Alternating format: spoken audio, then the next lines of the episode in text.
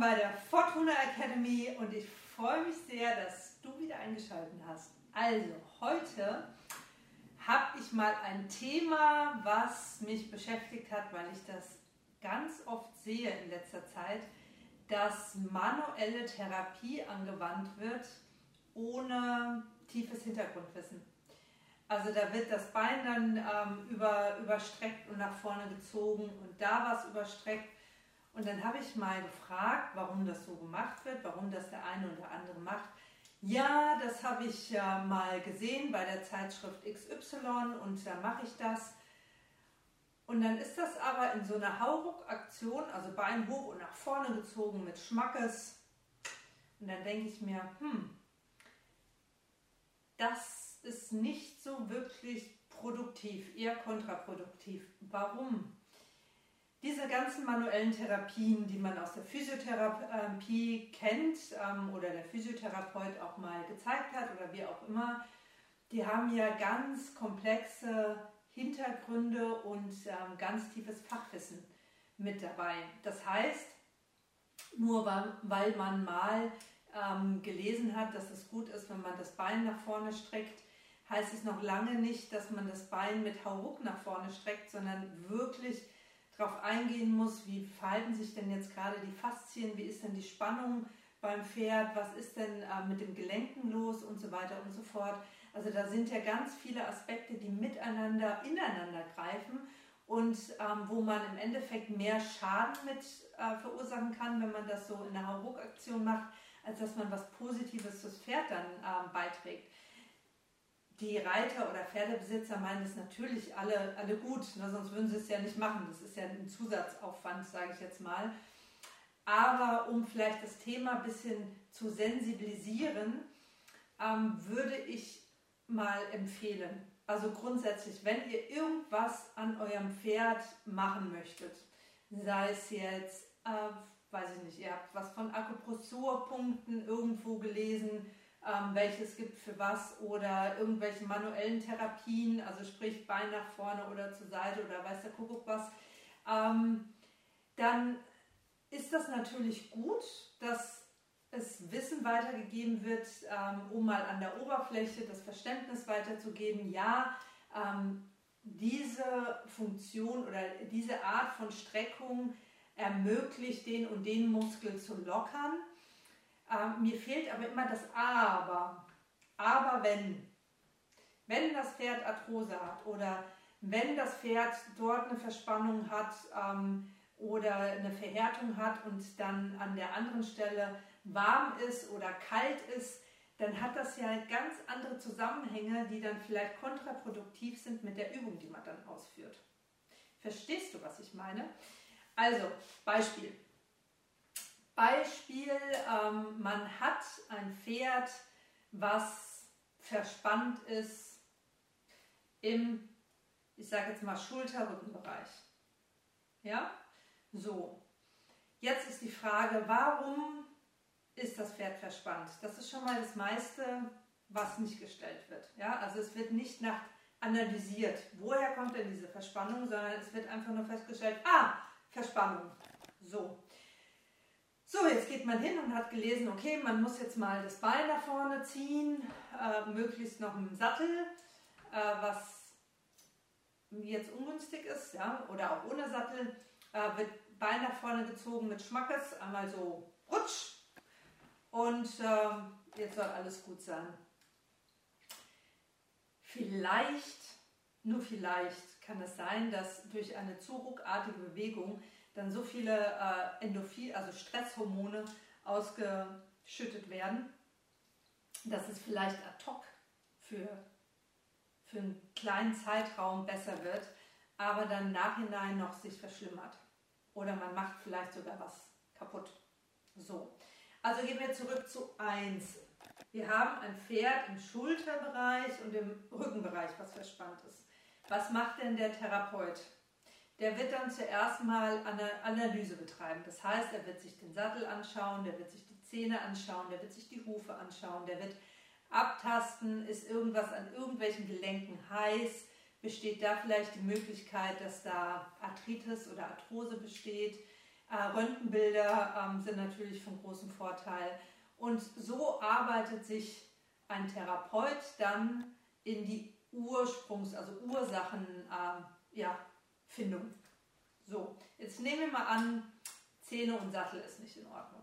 Ja, das heißt, die Schulter ist verspannt, weil ähm, der Knorpel, der Schulterknorpel, also da gibt es auch ein Video zum Thema Sattel, könnt ihr bei mir in den Videos schauen. Äh, also Schul Schulterknorpel haut jedes Mal gegen das Kopfeisen bzw. gegen Ortschuh und dementsprechend verspannt sich das Ganze, weil das ist wie, als würde man euch jedes Mal beim Laufen gegen Schienbein hauen im Endeffekt, ne? so vom, vom Schmerzgefühl her. Ähm, ja, Verspannung. Und dann ist noch das Kopfeisen zu eng, das heißt, äh, Rücken verspannt sich, der Sattel kippt nach hinten und so weiter und so fort. Und, und dann ist noch der Reiter verspannt und sitzt nicht richtig drauf. So ketten sich dann die Problematiken ran. So, jetzt äh, kommen wir zur manuellen Therapie zurück. Das heißt, ihr überdehnt den Muskel und wenn ihr das zu ruckartig macht oder ähm, da zu große Verspannungen drin sind und das Ganze überdehnt, was passiert? Faszien reißen, Muskeln, Muskelfasern reißen. Ja, ähm, ungünstig. Ganz, ganz, un, ganz ungünstig. Das heißt, man bringt noch mehr Schmerz, noch mehr, ich sage jetzt mal, äh, grundsätzlich dann noch mehr Verspannung mit rein. Und dann hat man eigentlich kontraproduktiv gearbeitet. Wenn ihr euch selbst mal, ich sage jetzt mal, mit der Materie tiefer beschäftigen möchtet, dann gibt es zwei Möglichkeiten. Eigentlich zwei gekoppelte Möglichkeiten. Einmal, äh, ihr belegt natürlich einen Jahres- oder am besten Zweijahreskurs mit anhängenden Praktikas bei Experten, unter anderem auch bei Tierärzten und Co. Also Physiotherapeuten, Osteopathen und so weiter und Tierärzten sodass man ein umfangendes Bild vom Pferd hab, habt. Ne? Weil Muskelverspannungen können ja auch Mineralstoffmangel oder sonstiges sein. Gibt es ja alles oder Vergiftung. Ja? Das sind ja ganz viele Komponenten, die auf einen Punkt dann zuweisen können. Ähm, also dieses komplexe Bild muss einfach immer wieder gesehen werden. Das heißt, über Weiterbildung ist das immer, immer, immer, immer der Punkt, der einen am weitesten bringt damit und dem Pferd dann und dir selbst dann natürlich dient. Und dazu habe ich mal ein paar Bücher ausgewählt, die vielleicht mal eine Idee davon bringen, ähm, um mal in diese Materie Anatomie Pferd mit einzusteigen. Ja, wir haben hier einmal die Biomechanik und die Physiotherapie fürs Pferd. Hier auch immer, also hier sind auch, ich sag jetzt mal, Praktiken mit dabei, aber bitte nicht selbstständig einfach anwenden, sondern wenn, dann macht vielleicht ein Praktikum beim Physiotherapeuten, Osteopathen oder sonstigen Experten ähm, eurer Wahl und schaut einfach mal zu und ihr werdet ganz schnell merken, dass wirklich ein guter Therapeut wird ganz verschiedene äh, Aspekte mit reinbringen. Also zum Beispiel, ich habe ja auch ähm, viele Ausbildungen gemacht und viele Praktikas ich habe ja Akupunktur, Physiotherapie, Chiropraktik, Tierheilpraktika, Homöopathie und so weiter und so fort. Also ganz viele Werkzeuge in meinem Werkzeugkoffer, ähm, damit ich so ganzheitlich wie möglich, wie mir möglich ähm, aufs Pferd schauen kann. Ja? Äh, manche Verspannungen kommen auch organisch, ja, und das kriege ich meistens dann mit, wenn ich dann von den Akupunkturpunkten äh, dann, ich sage jetzt mal, abtaste. Ja? Also dahingehend, also wirklich dieser Komplex ist immer mit zu beachten. Das, was man in solchen ähm, Inseln findet, ja, also es ist ja alles, sind ja alles Inseln oder Bausteine, die dann zu einem Komplex werden. Äh, das ist dann immer gut, um mal inhaltlich ein Verständnis zu bekommen, auch um mal zu hinterfragen, sich selbst und auch mal den Menschen gegenüber, um den Blick zu erweitern und da gibt es auch wirklich tolle Bücher. Einmal hier die Biomechanik und Physiotherapie. Ähm, dann hat man die manuelle äh, Pferdetherapie von Renate Ettel. Das ist auch sehr eingehend und da gibt es auch nochmal Online-Videos dazu. Einfach auch nochmal, um Ideen zu bekommen und äh, generell, also vom, vom Schlütersche Verlag da gibt es immer ganz tolle Anatomiebücher, also eigentlich für Tierärzte und Therapeuten. Aber wenn man sich mal einfach mit der Materie wirklich beschäftigen möchte, dann sind das hervorragende Bücher, um äh, mal eine Idee dazu zu bekommen, welche Komplexe denn so alles zusammenhängen. Also ich bitte dich einfach darum, bevor du irgendwie selbst manuelle Therapie betreibst an deinem Pferd, belese dich und äh, setze dich mit Experten zusammen oder frag deinen Therapeuten deiner Wahl, was darf ich denn und in welcher Form selbst machen.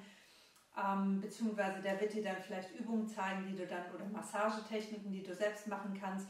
Aber lass dich auch da immer wieder überprüfen und überprüfe vor allen Dingen dann auch immer dein Pferd, weil nicht immer ist die gleiche Übung sinnvoll für eine Thematik. Also dahingehend äh, nicht einfach eine Übung zeigen lassen und sagen, ja, das reicht jetzt fürs halbe Jahr, das mache ich jetzt jeden Tag, jeden zweiten, jeden dritten Tag, wie auch immer, sondern auch da immer wieder nachjustieren. Immer wieder gucken, passt das jetzt gerade? Brauchst jetzt gerade was anderes? Ne? Oder kommt, kommt das Thema von wo ganz anders her? Nur als Idee. Und wenn ihr dann noch im Reiterthema drin seid, ähm, dann habe ich auch eine ganz tolle Empfehlung. Und zwar Anatomie ähm, versteh, ja, verstehen, gesundheitsfördernd reiten. Äh, das wäre einmal eine tolle Erklärung nochmal, um, ich sage jetzt mal, bildhaft zu sehen, was denn so mit dem Körper eines Pferdes unterm Reiter passiert. Und einer meiner Lieblingsbücher ist Gutes Training schützt das Pferd.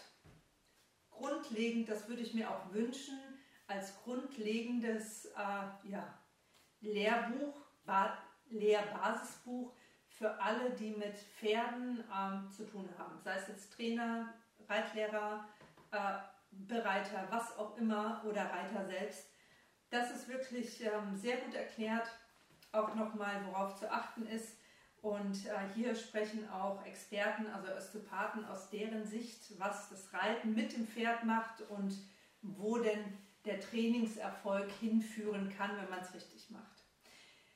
Ja, ich hoffe, ich habe dir so einen kleinen Einblick gegeben, ähm, wie sensibel denn ein Pferdekörper funktioniert und warum manche, ja, äh, manche Praktiken den Experten überlassen werden sollte und äh, welche Möglichkeiten aber auch für dich bestehen, dich da mehr einzulesen, mehr zu öffnen und vielleicht dann auch tiefer in die Materie ähm, einzusteigen, um Pferd zu unterstützen oder auch andere Pferde. Also wie auch immer du das äh, umsetzt, es wird auf jeden Fall bereichernd sein.